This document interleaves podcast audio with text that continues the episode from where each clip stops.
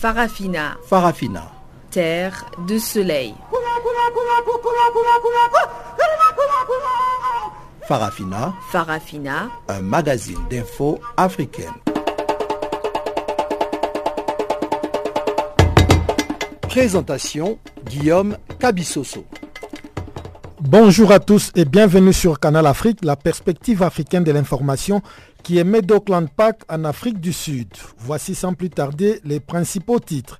Inquiétude grandissante en République démocratique du Congo où l'État islamique a revendiqué une deuxième attaque armée en l'espace de seulement un mois, vers une nouvelle procédure judiciaire contre le chef de file de l'opposition nigérienne, Ama Amadou, après celle sur le trafic international des bébés.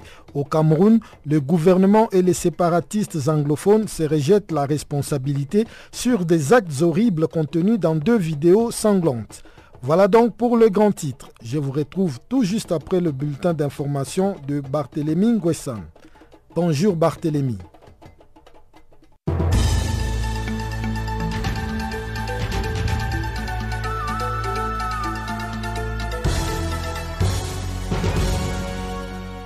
Bonjour Guillaume, bonjour et bienvenue à tous dans ce bulletin de l'information.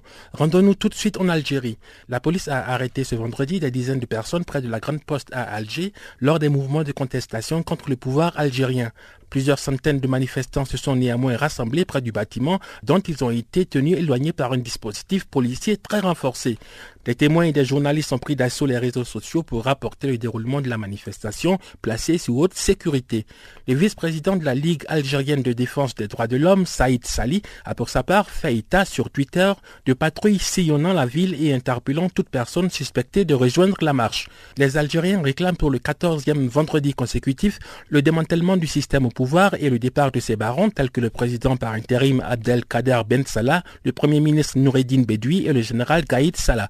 Le mouvement de contestation populaire exige également l'annulation de la présidentielle prévue pour le 4 juillet, estimant que les personnalités du régime de CHU ne peuvent garantir un scrutin libre et équitable. Partons maintenant en République démocratique du Congo. Le groupe État islamique a revendiqué deux attaques dans le territoire de Beni où une dizaine de personnes ont été enlevées jeudi. D'après des sources locales, des assaillants ont fait incursion dans la localité de Samboko Chani Chani où ils ont pillé et incendié le centre de santé et dévalisé les maisons. Donat Kibwana, l'administrateur du territoire de Beni, a déclaré qu'une dizaine de personnes ont été emportées par les assaillants. L'armée congolaise n'a pas fait état d'attaque contre ses bases à Kamango, contrairement à ce qu'affirment les deux communiqués diffusés par le groupe État islamique. Des chefs de renseignement des pays de la région des Grands Lacs, qui comprend le Burundi, l'Ouganda, la RDC et le Rwanda, les extrémistes semblent vouloir profiter de l'insécurité dans l'est de la République démocratique du Congo pour y installer une base.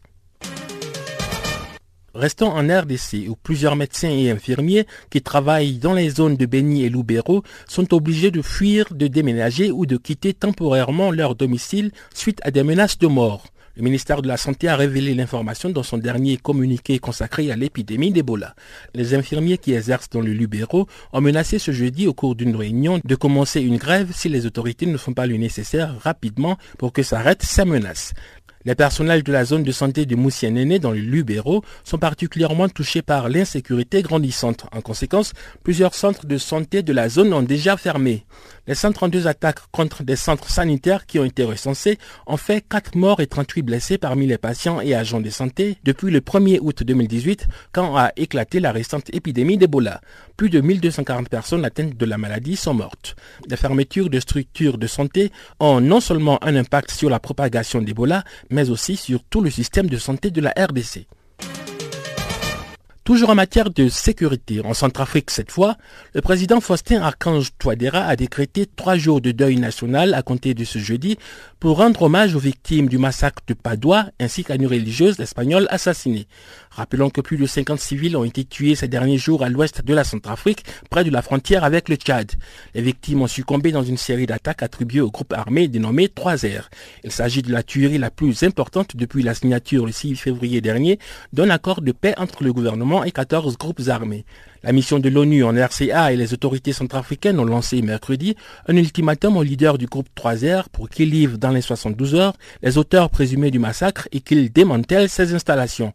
Le deuil de trois jours en Centrafrique vise aussi à rendre hommage à la religieuse franco-espagnole de 77 ans, Inès Nieves Sancho, qui a été retrouvée égorgée lundi dans un village dans le sud-ouest du pays où elle enseignait la couture à des jeunes filles. Il faut dire que la Centrafrique est le théâtre de violence depuis 2013 et le renversement du président François Bozizé. Terminons notre bulletin au Togo. La Ligue togolaise des droits de l'homme vient de révéler une recrudescence alarmante des violations des droits humains dans le pays ouest-africain. L'organisation a annoncé l'information dans un rapport de 35 pages qui couvre une période de 8 mois.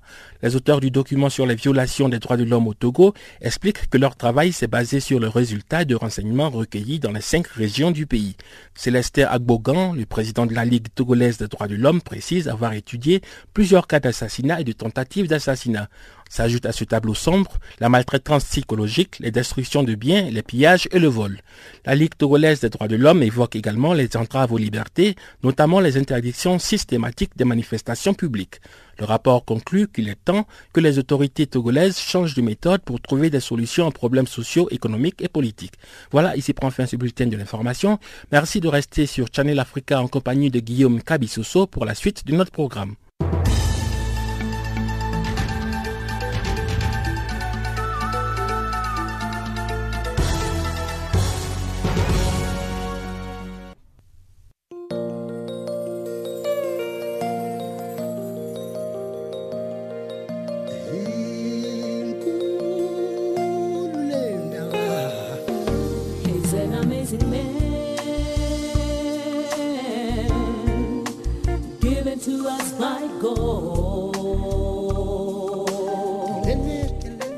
Channel Africa.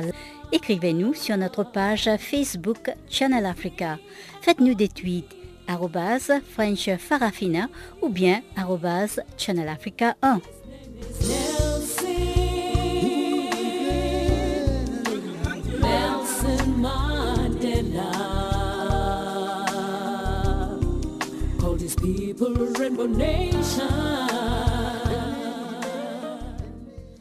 Rebonjour à tous. Le groupe État islamique a revendiqué deux attaques dans l'est de la République démocratique du Congo, dans les territoires de Beni, où, selon des sources locales, une dizaine de personnes ont été enlevées jeudi.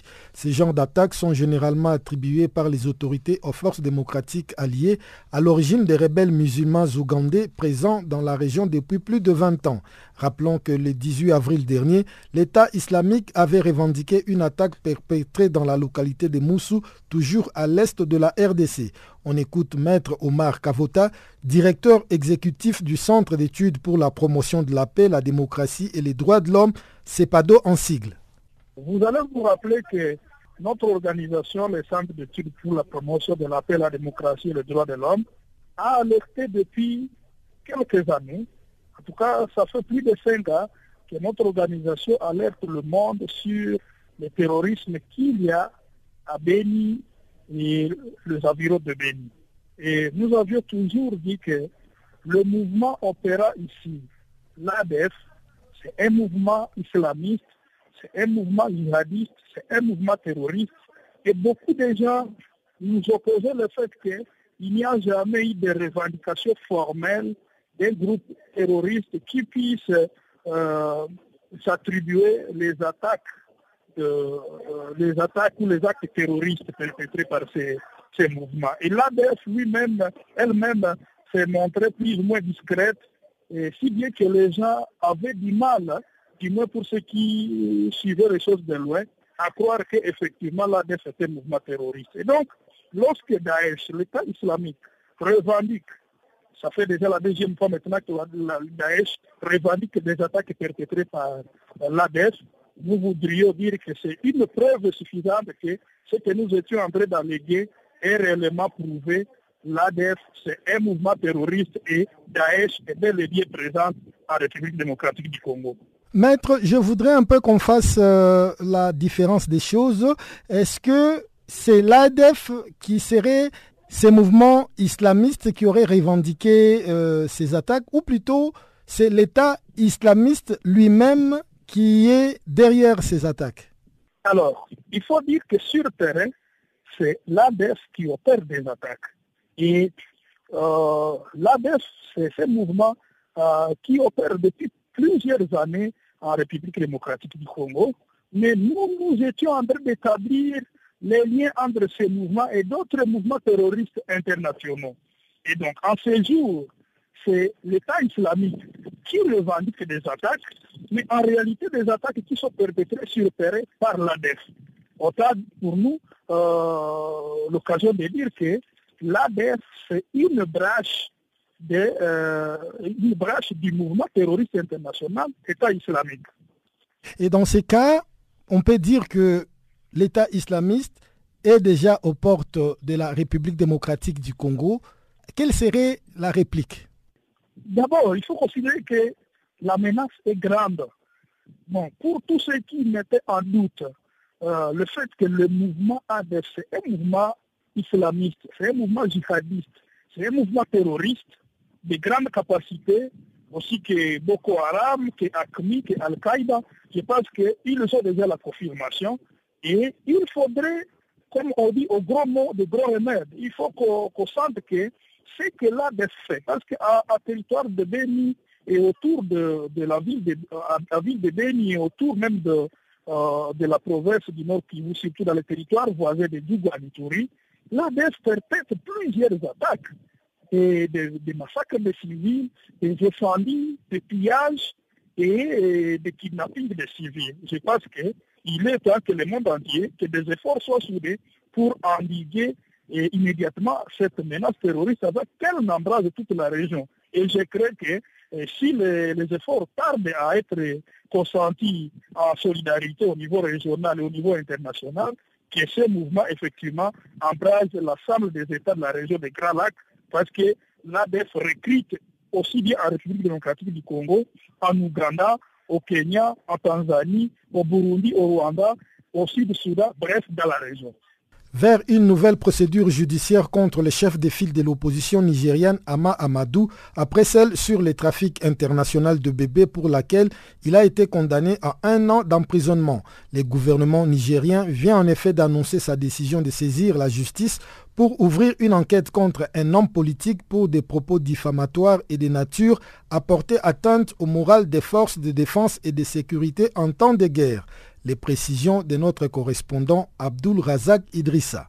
Sans le nommer expressement, c'est le chef de file de l'opposition politique que le gouvernement vise à travers cette décision. Hama Amadou a récemment déclaré devant des militants de son parti politique en Europe que les autorités nigériennes profitent de la situation d'insécurité pour envoyer à la mort une certaine catégorie de soldats nigériens. Les propos sont enregistrés et partagés sur les réseaux sociaux le gouvernement estime qu'ils sont graves et ont un caractère délictueux. Kala Moutari, ministre de la Défense nationale.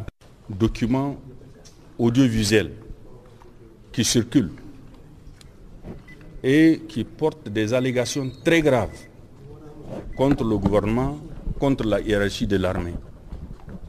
En cette période de guerre, en cette période d'engagement de nos forces armées de nos forces de défense et de sécurité dans la défense de notre territoire, dans, cette, euh, dans ce climat de péril général dans la sous-région, nous ne pouvons pas tolérer des propos qui vont dans le sens de décourager nos soldats.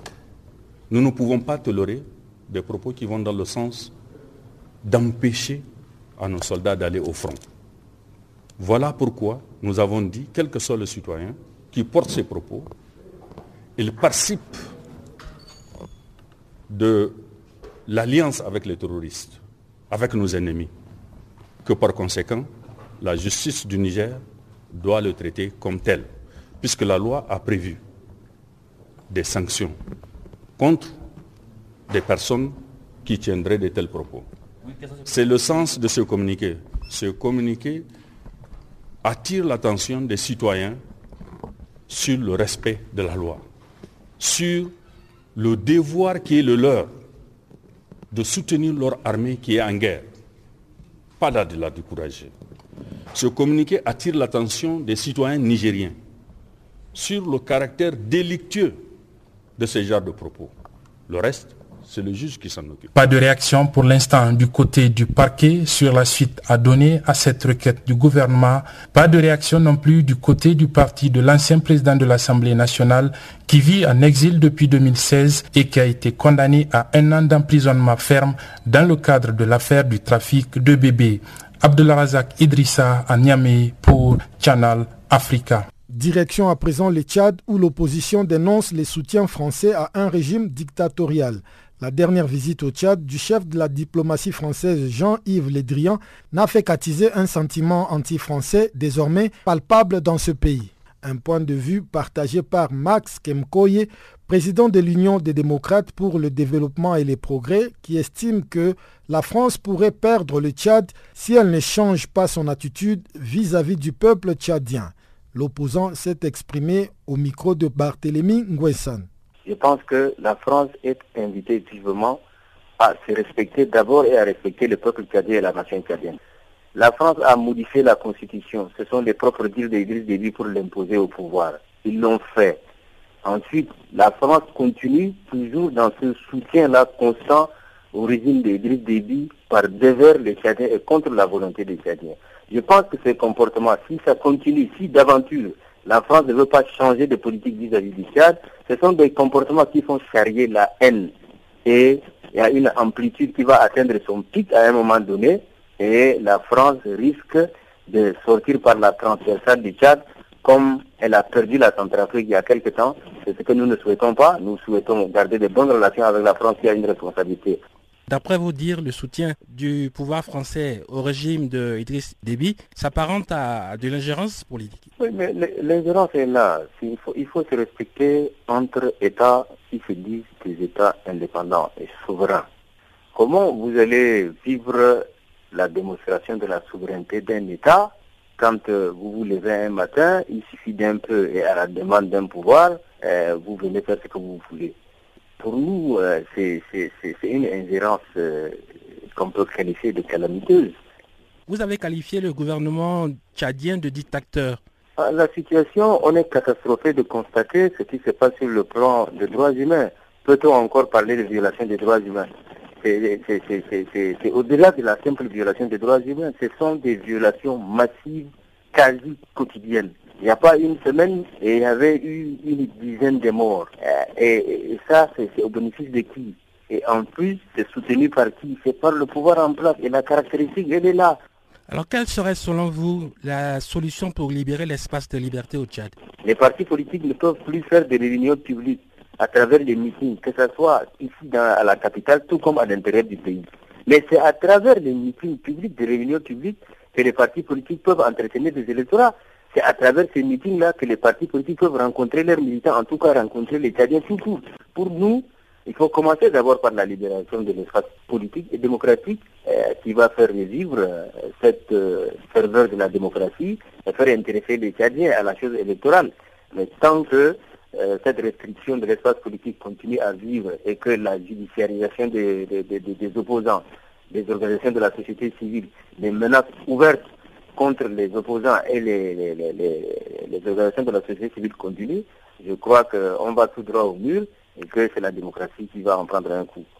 Est-ce que vous pensez qu'il est nécessaire qu'il y ait une pression internationale sur le pouvoir du Tchad afin justement de libérer l'espace euh, des libertés? La pression de la communauté internationale est de mise pour, euh, pour pouvoir euh, peut-être influer un peu, comme c'est eux qui l'écoutent, parce qu'ils ont des moyens de pression sur lui. c'est important pour nous. On estime que cette, cette pression de la communauté internationale est la bienvenue. Célébration ce samedi 25 mai de la journée de l'Afrique, une journée qui commémore l'anniversaire de la signature des accords de l'Organisation de l'Unité africaine le 25 mai 1963. Depuis le 9 juillet 2002, l'OIA est devenue l'Union africaine et la célébration de la journée de l'Afrique reste une question d'actualité. À l'occasion de cette célébration, l'ambassadeur de la République centrafricaine en Afrique du Sud, André Zampayeke, appelle les Africains à s'unir. Il est au micro de Chancenil Louraquois.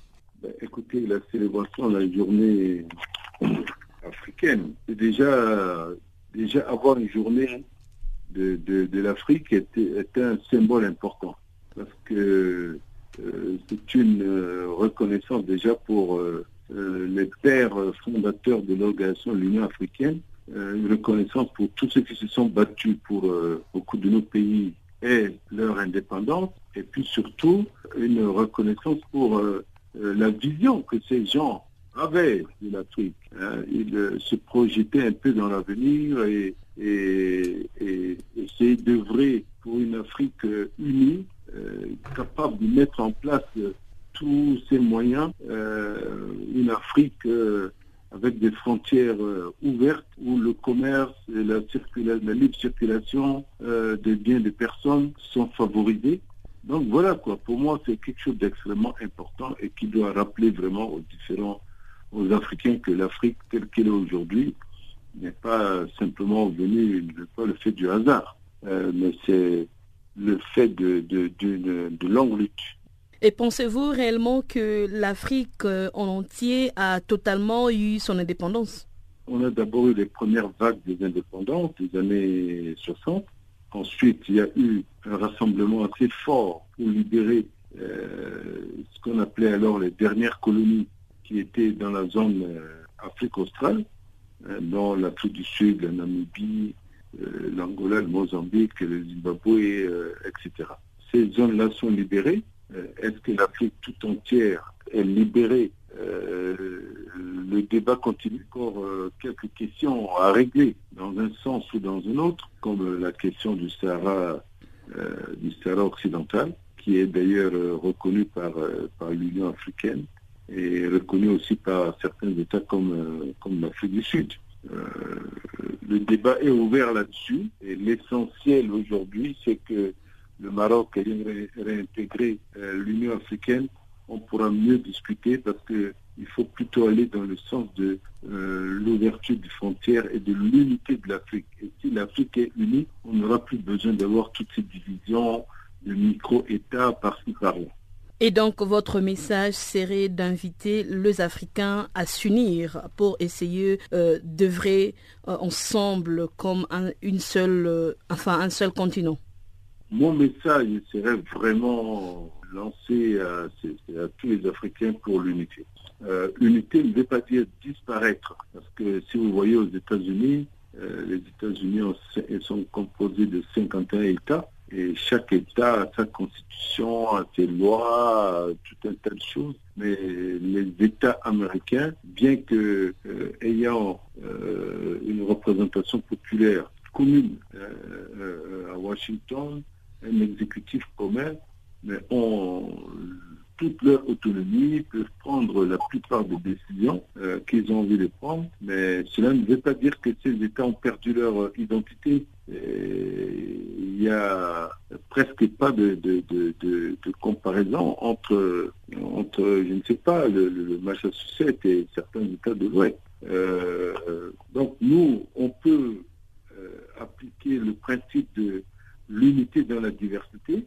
Euh, nous sommes, euh, nous avons des identités diverses, mais ça ne nous empêche pas d'être ensemble et ce n'est qu'ensemble qu'on peut être fort. Parce que les compétitions augmentent dans le monde aujourd'hui.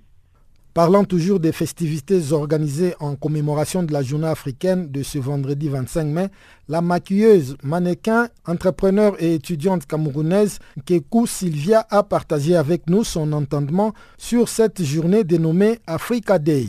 Je suis ici pour d'abord célébrer avec mes frères et mes sœurs d'une autre maman, d'une autre père, la beauté de notre, continent, notre, en fait, notre pays, notre continent, de nous les Africains.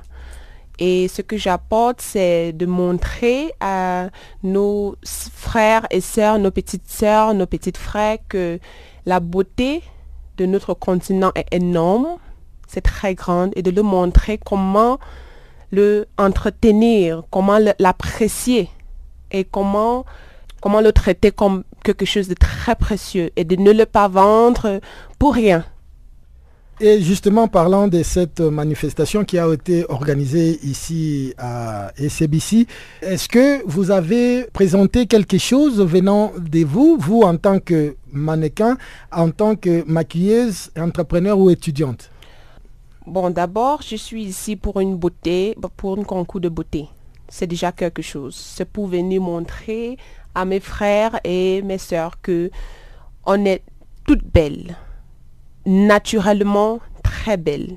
Je suis belle avec maquillage, sans maquillage et je suis mannequin. J'apprécie très bien mon corps, donc je suis venue avec cette beauté pour montrer que peu importe où tu es, tu peux être aussi belle et tu peux te porter comme une Africain avec toute euh, euh, élégance, quoi. Ouais. Et on peut dire que vous avez représenté les Cameroun d'une façon officielle ou vous êtes venu en tant qu'individu? Non, je suis venue par euh, l'organisation Comica qui organise les concours beauté de Cameroun. Dans le Miss Cameroun de chaque année, c'est Comica qui organise. Donc je suis venue comme une pays, pas comme une euh, individuelle. Mm. Et on vous voit là avec cette banderole Miss Africa avec une Cameroun. C'est par rapport à l'organisation euh, que vous venez de mentionner. De Comica, oui. Miss Africa Cameroun. Donc, c'est-à-dire, je veux représenter le Cameroun dans cette concours de beauté. Miss Africa Continent. Et vous, en tant que jeune entrepreneur, euh, maquilleuse euh, étudiante, qu'est-ce que vous pouvez passer comme message euh, aux auditeurs qui nous suivent en ce moment par rapport à cette journée que nous célébrons, Africa Day? Bon, je veux dire à mes frères, mes sœurs, mes petits frères, mes petites sœurs, que il faut jamais, jamais vendre nos beautés, notre, notre culture pour rien, pour apprécier. Il faut qu'on apprécie ce qu'on a et on utilise ce qu'on a pour grandir. Comme on dit en, anglais, to grow. Et de ne jamais perdre euh, il ne faut pas perdre l'espoir que je suis en Afrique, je n'ai rien à faire, il n'y a pas de boulot. On a beaucoup, beaucoup de choses à offrir au monde qui n'ont pas.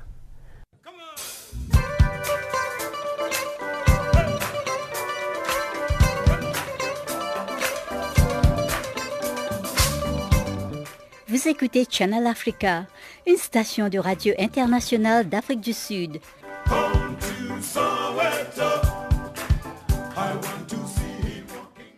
Je vais à présent céder le micro à Chanceline Louraquois qui va décortiquer pour nous ce qui fait la une de l'actualité dans le monde économique.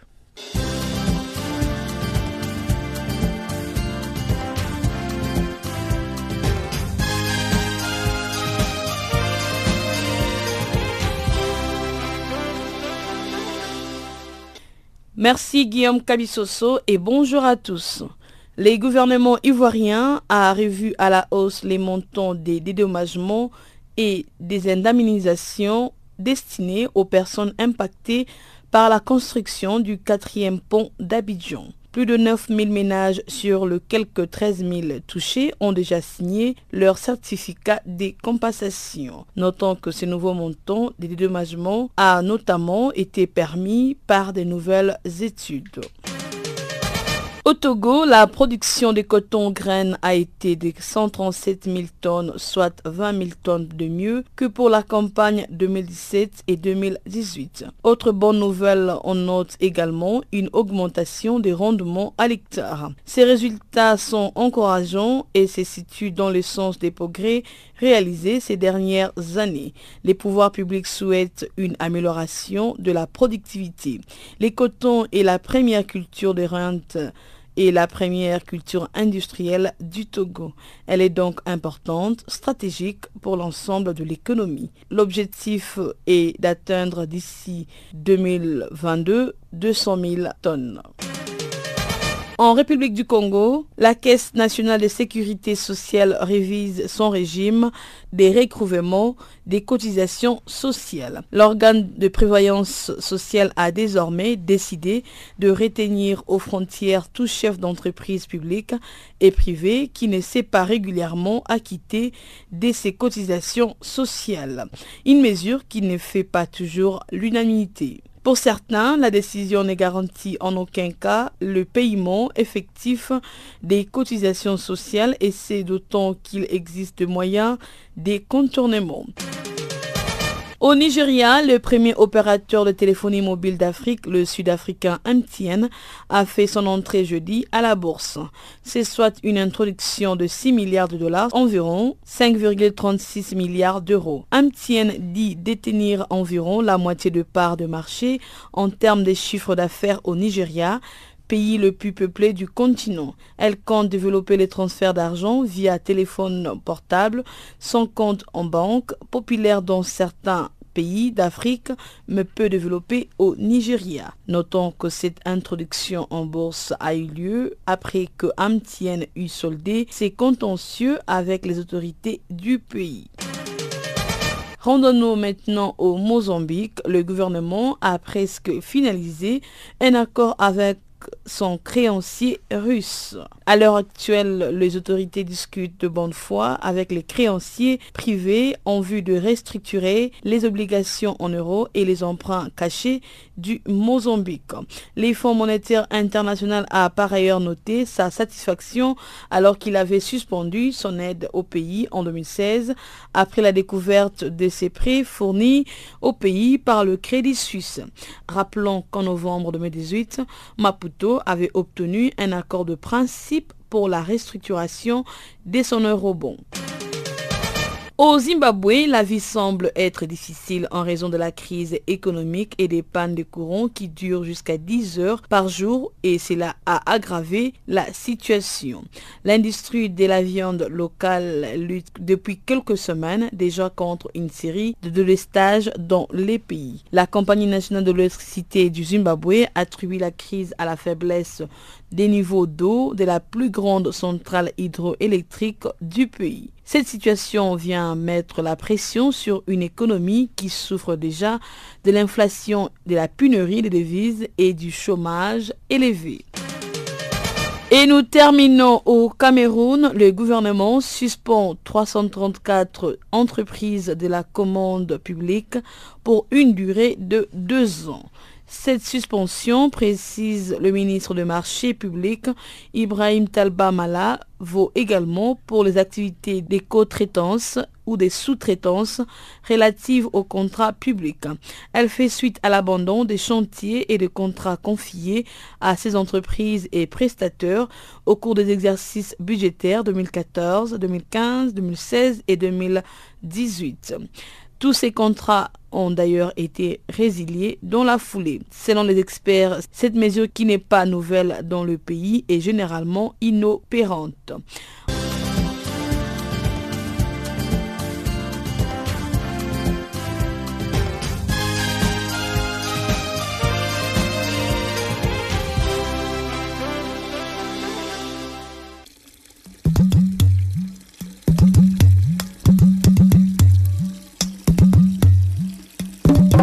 Vous écoutez Channel Africa à la radio et sur internet www.channelafrica.org.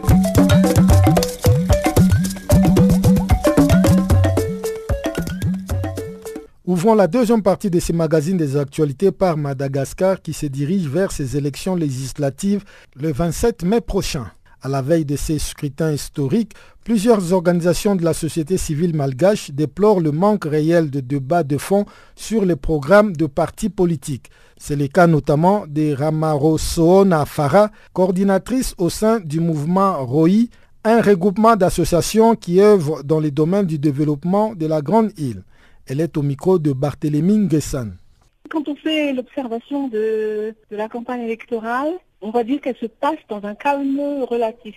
Néanmoins, quand on voit, on, suit les campagnes, les argumentations des campagnes électorales des candidats, nous trouvons qu'il n'y a pas vraiment de débat de fond. Ils n'expliquent pas leur mandat, qu'est-ce qu'ils doivent faire, ils n'expliquent pas non plus qu'ils sont redevables à la population. Ils, sont, ils font de la propagande pour dire qu'ils vont faire du bien, qu'ils vont euh, s'occuper du développement de leurs concitoyens, et ils promettent monts et merveilles, des actions sociales, ce qui n'est pas du tout l'objet de leur mandat. Donc il y a une espèce de, de tromperie un peu vis-à-vis des électeurs. Euh, et on voit même donc des, électeurs, des candidats qui distribuent encore de l'argent pour se faire élire, etc. Donc euh, cet aspect de manque de débat de fond, ça nous interpelle, nous, la société civile, sur la qualité de ces candidats. Et quel est l'engouement de la population? Je peux vous dire que la population, en tout cas, euh, suit toujours les gens qui ont des grands moyens. Est-ce que cela sera, va être transformé dans les urnes? Euh, On ne peut évidemment pas le dire, mais en tout cas, il y a toujours de l'influence pour ceux qui ont les grands moyens. Et à ce jour, il n'y a aucune régulation euh, des dépenses électorales. Alors, ceux qui ont les grands moyens, eh bien, on, voit à peu près euh, comment ils peuvent attirer les, euh, la population, quoi, les, les, les, badauds et pendant la campagne électorale. La CENI vient de décliner toute responsabilité pour disqualifier les candidats sujets à peine. Que vous inspire cette euh, sortie? La CENI gère les élections et est juste une boîte à lettres pour... On peut porter plainte à la CENI qui va transmettre les plaintes à la Haute Cour constitutionnelle. Elle n'est pas euh, une, juridiction pour euh, juger, ce n'est pas un juge électoral. Voilà ce qui est dans la loi. Donc, si vous voulez, ils ne peuvent disqualifier personne, mais ils peuvent constater le nombre des plaintes, la nature des plaintes, et apparemment, un des vice-présidents de la CENI, celui surtout qui s'occupe de communication, il dit que vraiment il y a beaucoup de plaintes. Le président Rajolina a réduit le Sénat à 18 membres au lieu de 63. Il avait promis pendant sa campagne de supprimer cette, institution. Est-ce que sa décision aura des incidences quelconques sur le résultat des élections? Ça, on ne le sait pas du tout. Il a, il a, il a, il a essayé de supprimer par en, lançant un, référendum constitutionnel qui a été rejeté par la Haute Cour constitutionnelle justement parce que ce n'était pas dans son mandat de le faire.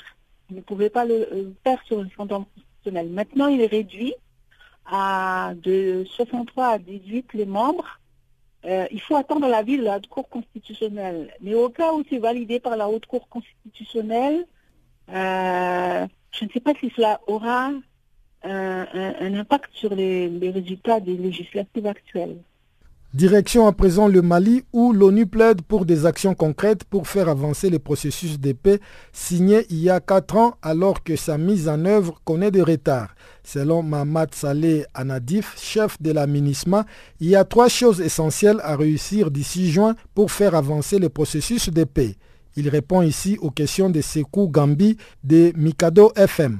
La feuille de route comporte beaucoup d'éléments nous avons essayé de prioriser un peu le contenu de cette route et nous l'avons résumé en trois choses essentielles que nous voulions euh, être exécutées d'ici la fin du mois de juin, notamment la question du DDR accéléré, la question des réformes politiques et institutionnelles et la mise en place de la, de la zone euh, du développement du Nord. Nous constatons avec la réunion de ce matin que nous avons bien évolué sur cette question du DDR accéléré. Nous avons déjà fini avec euh, les examens sanitaires de tous les, les gens qui étaient au niveau du MOC. Là, aujourd'hui, on a un chiffre exact qui est de 1309 combattants éligibles pour être euh, au niveau des forces de défense et sécurité maliennes. C'est quelque chose d'extrêmement important. Nous sommes en train de nous concentrer pour que d'ici euh, les prochains jours, on puisse transporter tous ces gens-là à Bamako pour, les, dispatcher dans les camps d'entraînement. À partir d'aujourd'hui, ils auront tous leur euh, numéro d'immatriculation, ce qui est une avancée extrêmement importante. Le deuxième élément, ce sont les réformes politiques institutionnelles. Nous sommes conscients que les réformes politiques et institutionnelles, ce n'est pas quelque chose qui se décrète à la minute. C'est quelque chose qui demande un consensus, qui demande une inclusivité. Et nous osons croire et nous sommes optimistes qu'avec la formation du nouveau gouvernement élargi, on puisse réellement de façon, même si ce n'est pas la fin du mois de juin, mais nous sommes confiants qu'on puisse aller vers ces réformes indispensables qui sont la révision de la Constitution et avec les autres euh, questions liées aux élections telles que la loi électorale et ainsi de suite. Pour ce qui est de la zone du développement du Nord, nous avons appris également avec beaucoup d'intérêt que la loi est déjà dans le circuit. On espère qu'elle sera adoptée d'ici fin juin. Ce qui fait que si nous arrivons à réaliser ces trois éléments, nous pouvons dire que au-delà du bilan qui paraît mitigé de la mise en œuvre de l'accord, on aura au moins satisfait à quelques interrogations des membres du Conseil de sécurité qui vont se réunir euh, la fin du mois pour examiner le mandat de la ministre. Quelle appréciation faites-vous du quatrième rapport de l'Observateur indépendant? Bon, l'observateur indépendant fait son rôle parce que son rôle, c'est de voir vraiment, voir qu'est-ce qui marche, qu'est-ce qui n'a pas marché et pouvoir attirer les membres du, du, comité de suivi pour attirer leur attention sur tel ou tel aspect. Nous l'avons examiné ce matin et nous estimons qu'il a fait des remarques ou des observations ou des recommandations assez importantes qui méritent d'être appréciés à leur juste valeur.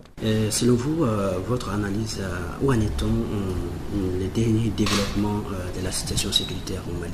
Bon, la situation sécuritaire au Mali, malheureusement, ne s'est pas amélioré. Mais moi, j'estime que quand il faut apprécier la situation au Mali, ce n'est pas bon de l'apprécier uniquement sous l'angle sécuritaire. Nous ne le soulignerons jamais assez. La crise au Mali est une crise multidimensionnelle. Elle a plusieurs facettes, elle a plusieurs dimensions. Et j'estime que nous devrons, au-delà de nos préoccupations sur la question sécuritaire, nous concentrer sur les entraves à la mise en œuvre de l'accord. Moi, j'estime que c'est ça qui est le plus important, parce que c'est un passage obligé si nous voulons réellement aller vers quelque chose de durable.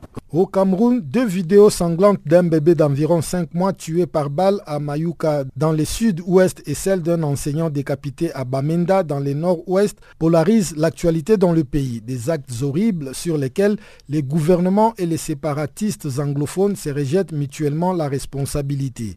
Suivons l'analyse de Guy Zogo, journaliste à Equinox TV à Douala, interrogé ici une fois de plus par Barthélémy Nguessan. Depuis le début de la semaine, euh, deux meurtres euh, extrêmement violents dans la zone anglophone euh, sont survenus. Il y a d'abord eu cet enseignant qui a été décapité à Bamenda, qui est dans la région du nord-ouest. ce bébé de 5 mois qui a été exécuté dans une maison à Mouyuka. Donc ces images ont été partagées sur les réseaux sociaux avec euh, en montrant effectivement toutes ces horreurs et ce qui a provoqué l'indignation euh, naturellement des populations et même de l'ensemble des Camerounais. Et bien entendu, une très forte polémique euh, s'en est suivie depuis que ces vidéos ont été diffusées. La responsabilité les uns et les autres, estimant que les crimes sont soit de l'armée, soit des sécessionnistes. Est-ce qu'il y a une enquête qui a commencé pour identifier les auteurs de, des crimes qu'on a vus sur la vidéo? Non, pas, pas, pas vraiment d'enquête officielle. Vous savez, euh, il y a eu une situation similaire il y a quelques mois où on avait vu des soldats camerounais dans l'extrême nord exécuter deux, deux femmes et des enfants. Le gouvernement avait aussi euh, d'abord dans un premier temps indiqué qu'il ne s'agissait pas de soldats camerounais avant de se raviser pour mener une enquête. Alors, de manière générale, les enquêtes, on n'annonce pas officiellement, du moins le gouvernement n'annonce jamais officiellement qu'il fait une enquête, mais aussitôt que de tels faits sont euh, il y a des enquêtes euh, qui se font systématiquement en interne pour vérifier au niveau des commandants opérationnels et aussi si des sanctions sont à prendre, mais celles-ci ne sont pas toujours rendues publiques et ce qui donne souvent l'impression euh, au, grand public justement que rien n'est fait. C'est-à-dire que jusque-là, les auteurs des crimes n'ont pas été identifiés Absolument. comme je vous le disais, il y a eu une polémique, une polémique qui euh, qui est consécutive à ces crimes-là. Euh, les sécessionnistes ont d'ailleurs rendu public un communiqué disant qu'ils ne se reconnaissaient euh, ni dans l'un ni dans l'autre crime, celui de Bamenda où l'enseignant a été décapité et celui de Mouyuka où un enfant de 5 mois a été exécuté par balle. Et naturellement, le gouvernement aussi a répliqué en disant que euh, les militaires ne sont auteurs euh, d'aucune de ces exactions et qu'en réalité, euh, il faudrait chercher ailleurs, certainement du côté des sécessionnistes. Donc c'est une polémique dans les deux camps. Et puis les Camerounais aussi qui se perdent en conjecture. Il y a certains qui estiment que ce sont l'armée, que c'est l'armée, et d'autres qui estiment plutôt que ce sont des sécessionnistes. Donc, euh, les sécessionnistes expliquent par exemple que euh, le gouvernement voudrait ternir leur image et que c'est là euh, la méthode. C'est un exemple de méthode de M. Atangandji qui est le ministre de l'administration territoriale, qui est dans le gouvernement l'une des personnes les plus déterminées et certainement celle aussi qui estiment que la solution militaire est la plus à même de venir à bout de la crise anglophone. Est-ce que cette affaire de vidéo sanglante ne va pas amplifier la question de l'insécurité au Cameroun? Ah oui, mais écoutez, tous les rapports sont clairs, du moins ceux de la communauté internationale. Bon, ils sont clairs. Ils, stipulent que la question de la sécurité au Cameroun est plutôt préoccupante. Il y a eu une réunion informelle aux Nations Unies sur euh, euh, l'aide humanitaire accordée au Cameroun. Une aide humanitaire qui est elle-même consécutive à la situation, à la dégradation de la situation sécuritaire. L'ambassadeur de la République centrafricaine en Afrique du Sud, André Zapayeke, félicite les progrès du processus de paix en cours dans son pays et la détermination de tous les acteurs de paix pour la réussite de l'accord de paix signé en février entre les gouvernements centrafricains et 14 groupes armés à Khartoum. Il est au micro de Chanceline Louraquois. Écoutez, comme vous savez, on vient de signer l'accord de Khartoum. Euh, depuis qu'on a signé l'accord de Khartoum, les violences ont baissé, ont baissé assez sensiblement. Le grand défi aujourd'hui, c'est de mettre en œuvre cet accord. Bien sûr, on ne peut pas s'attendre à ce que tout disparaisse du coup, comme une pluie qui s'arrête. Non, même une pluie s'arrête tout doucement. Il y a encore quelques cas à gérer, il y a encore des, certains groupes à maîtriser, il y a encore beaucoup d'efforts à faire de tous les côtés. Euh, vous avez certainement appris euh, cette semaine qu'il y a eu euh, des tueries, dont une religieuse de 77 ans, une religieuse espagnole, dans l'ouest du pays. Ça veut dire qu'il y a encore des défis, encore beaucoup de défis. Mais on se rend compte aujourd'hui qu'il y a vraiment une réelle volonté. Les Centrafricains sont fatigués des conflits, de la guerre, et que tout le monde aujourd'hui est, d'accord qu'il faut poursuivre les efforts qu'il faut aller vers, vers la paix. Et donc, on a eu euh, une caravane qui a circulé de, la région de l'Est euh, du Bomo jusqu'à Bangui pour ouvrir cette route qui était peut-être infréquentable. Il y aura encore passé par là quelques incidents et quelques grabuges, euh, mais nous sommes confiants.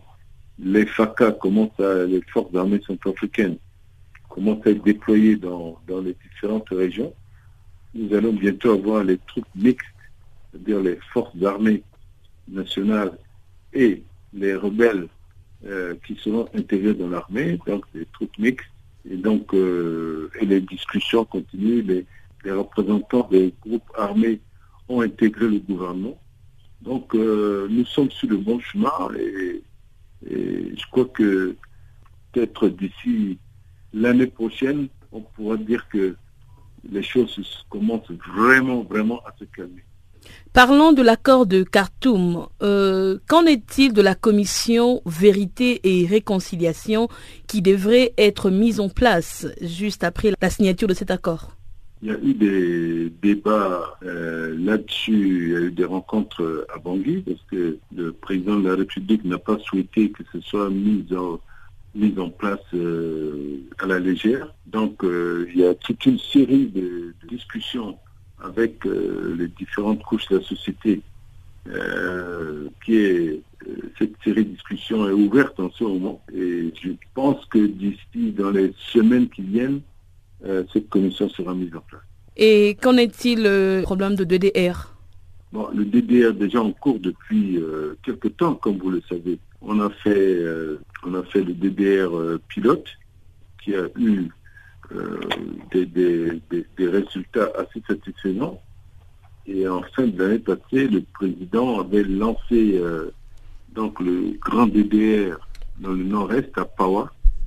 Et, depuis l'accord de Khartoum, donc les modalités de, de la poursuite de ce DDR est en cours.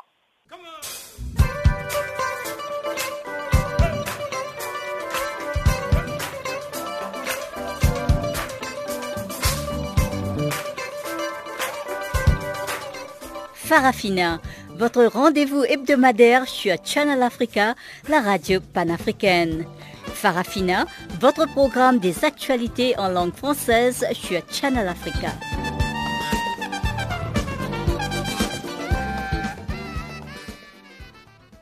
Et sans plus tarder, retrouvons une fois de plus Chanceline Nouraquois qui a préparé pour nous cette fois-ci les bulletins des actualités sportives du jour.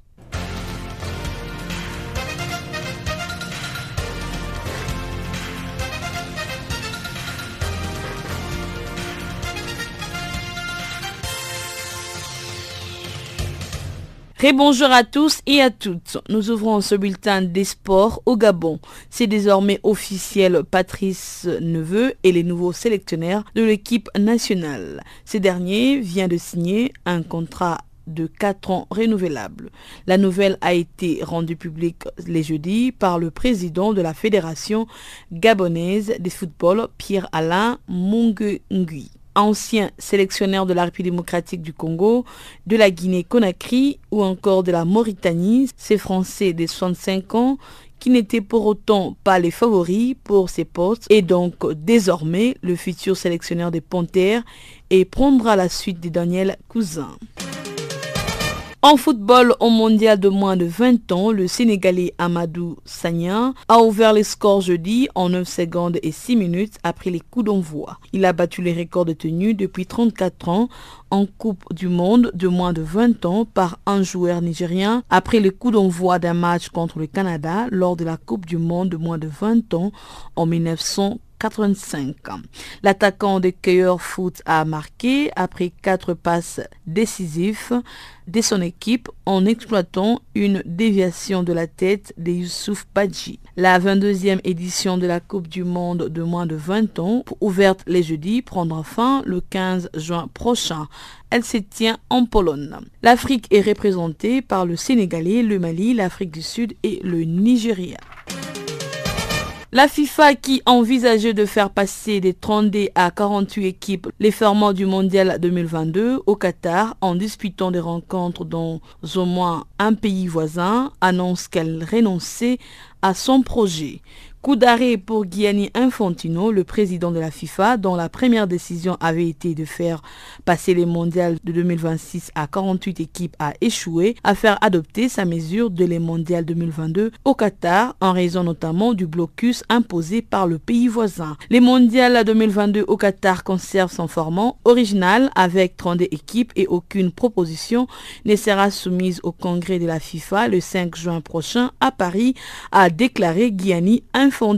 Pour rappel, lors de la promotion de la réforme en 2017, la FIFA avait évoqué une répartition des 48 équipes en 16 groupes de 3 lors de la phase de poule. Chaque nation aurait dû jouer deux matchs contre 3 aujourd'hui pour se qualifier en 16e de finale et non plus en 8e.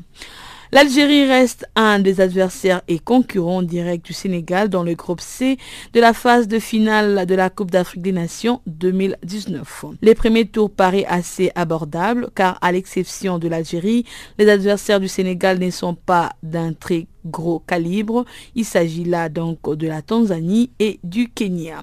En grande difficulté il y a encore quelques mois, le vert d'Algérie se sont bien relancés en assurant la qualification pour ces tournois et en enchaînant les bons résultats. Un regain de forme qui porte la signature de Jamel Belmadi. Le Fennec sont une vieille connaissance pour les Lions de la Teranga, à en croire à l'UCC, l'entraîneur de Lyon du Sénégal.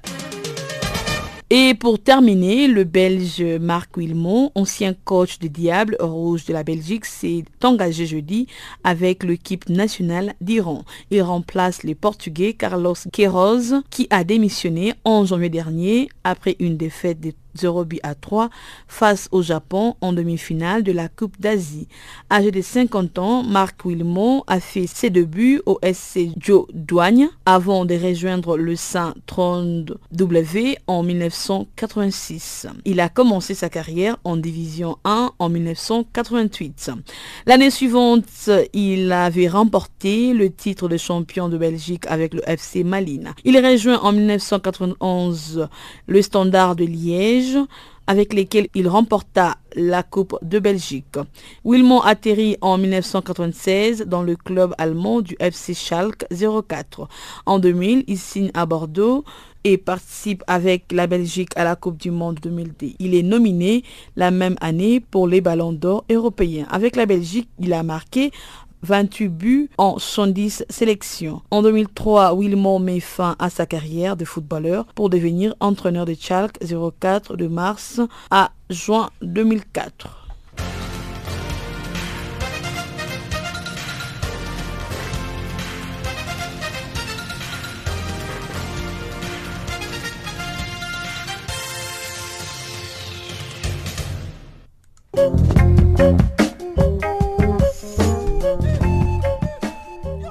C'est par cette information que nous mettons un point final à cette édition de Farafina sur Canal Afrique.